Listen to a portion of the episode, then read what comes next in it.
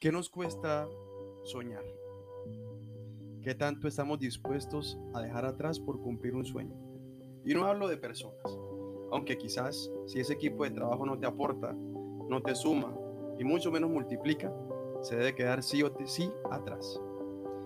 Más bien estoy hablando de pensamientos, de qué pensamientos y de qué malos hábitos puedes desecharte. Debe quedarse en el basurero. De qué versión de ti que ha hecho tanto daño a tus sueños, debes olvidar y desecharla.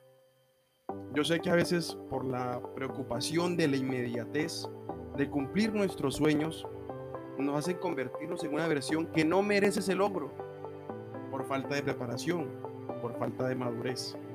Y puede que al llegar hasta esa cima, al momento del descenso, el, el golpe sea más duro.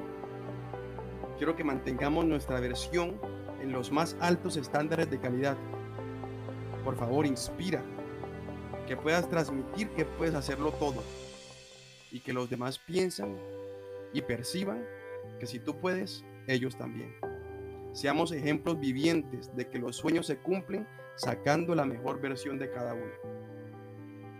Que no tenemos que temer al precio de los sacrificios si la gratificación está en el pináculo de la cima.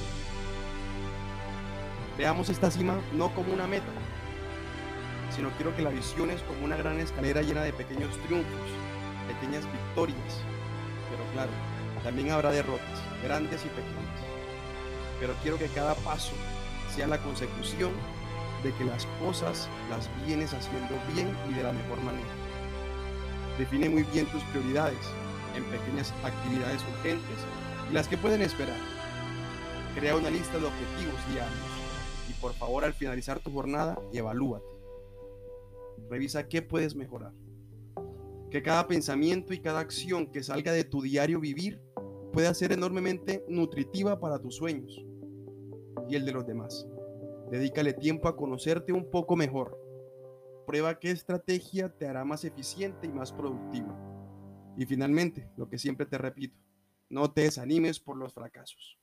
La felicidad y el éxito es fruto de nuestras decisiones y la experiencia nos las da esas veces que nos hemos equivocado. Adelante, mecte exitosa.